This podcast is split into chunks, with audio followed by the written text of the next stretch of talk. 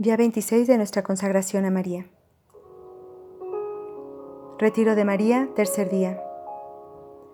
Ayer, en la fiesta de las bodas de Caná, vimos un ejemplo glorioso de la mediación maternal de María.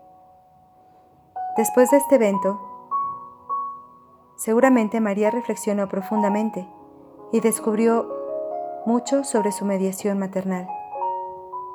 Pero Caná no fue la parte más importante de su preparación. El momento cumbre de su preparación, es más, su plena realización, llegó en el Calvario. En el Calvario María sufre con Cristo. A través de la fe está unida perfectamente a Cristo en su despojamiento. A través de la fe, ella comparte en todo el desconcertante misterio del don de sí mismo por amor a nosotros. A través de la fe, la Madre participa en la muerte del Hijo, en su muerte redentora. Antes de su muerte, Jesús tiene una lección más para su discípula perfecta, que lo ha seguido a la cruz y ha aceptado sufrir con él. Viéndola al pie de la cruz junto al discípulo amado, Juan, le dice, Mujer, ahí tienes a tu hijo. Luego dice a Juan, ahí tienes a tu madre. Con estas palabras María es entregada al hombre, a cada uno y a todos, como madre. Según Juan Pablo II, esta nueva maternidad de María es el fruto del nuevo amor, que maduró en ella definitivamente junto a la cruz, por medio de su participación en el amor redentor del Hijo.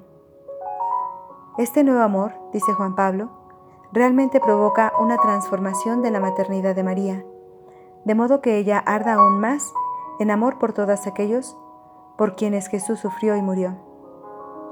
Esta idea de que María al pie de la cruz recibió un nuevo amor ardiente por las almas puede recordarnos la profundidad con que Madre Teresa comprendió a María. Recuerda que para, María, para la Madre Teresa, María es la que tomó más seriamente que nadie las palabras de Jesús, tengo sed. Y ella ayuda a los demás a tomarlas muy seriamente también. De todas maneras, Juan Pablo II reflexiona más sobre la transformación amorosa de María.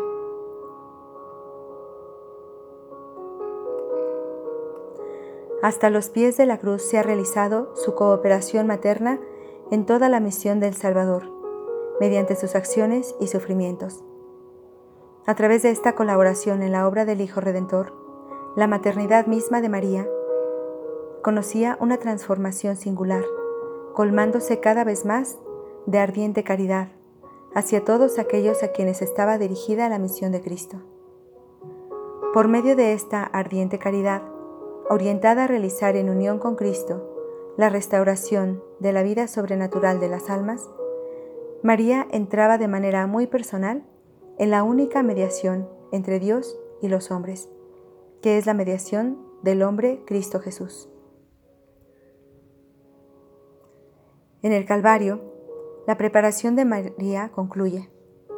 Ha recibido los dones completos de su maternidad espiritual y mediación universales que constituyen una cooperación única en la obra redentora de Cristo y una participación en su mediación después de la muerte de Jesús en la cruz, no escuchamos sobre María ejerciendo su nueva maternidad hasta el día antes de Pentecostés, cuando los apóstoles, juntos en la oración, en compañía de algunas mujeres, de María, la Madre de Jesús y de sus hermanos, se dedican a la oración en el cenáculo. Juan Pablo comenta, vemos a María implorando con sus ruegos el don del Espíritu Santo quien ya la había cubierto con su sombra en la Anunciación. Procede a señalar que María es la presencia discreta, pero esencial, que indica el camino del nacer del Espíritu Santo, primero en la Anunciación y ahora en el nacimiento de la Iglesia.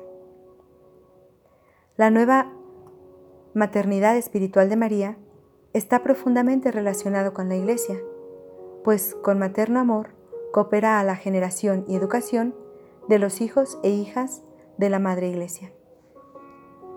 Este nacimiento y desarrollo tienen su fuente en la vida sacramental de la Iglesia, donde la mediación maternal de María está particularmente presente. Por ejemplo, María seguramente intercede y actúa con su esposo, el Espíritu Santo, cuando el Espíritu nos transforma en miembros del cuerpo de Cristo en el bautismo. Es más, está presente de manera similar y participa activamente con su esposo en la misa, pues es en el sacrificio de la misa en el cual Cristo, su verdadero cuerpo, nacido de la Virgen María, se hace presente. Debido a la centralidad de la Eucaristía en la fe y en la vida cristiana, María siempre se esfuerza por conducir a los fieles hacia ella. Para cerrar esta reflexión de hoy, la cual concluye los tres días del retiro de la maternidad espiritual de María, debemos tener en cuenta algo importante. La nueva maternidad de María no se trata de una cosa vaga o abstracta, es concreta y personal, y aunque es universal, también es intensamente particular. María es tu madre, es mi madre. En este sentido, Juan Pablo II cree que es significativo que la nueva maternidad de María en el Calvario se exprese en singular. Ahí tienes a tu hijo, y no, ahí tienes a miles y millones de hijos espirituales. El Papa llega al corazón del asunto cuando dice, aun cuando una misma mujer sea madre de muchos hijos, su relación personal con cada uno de ellos caracteriza la maternidad en su misma esencia. En pocas palabras, María es única, particular y personalmente tu madre y mi madre, y no nos pierde entre la multitud. Oración del día. Ven Espíritu Santo, que habitas en María. Gracias por el don de mi amorosa Madre, María. Amén.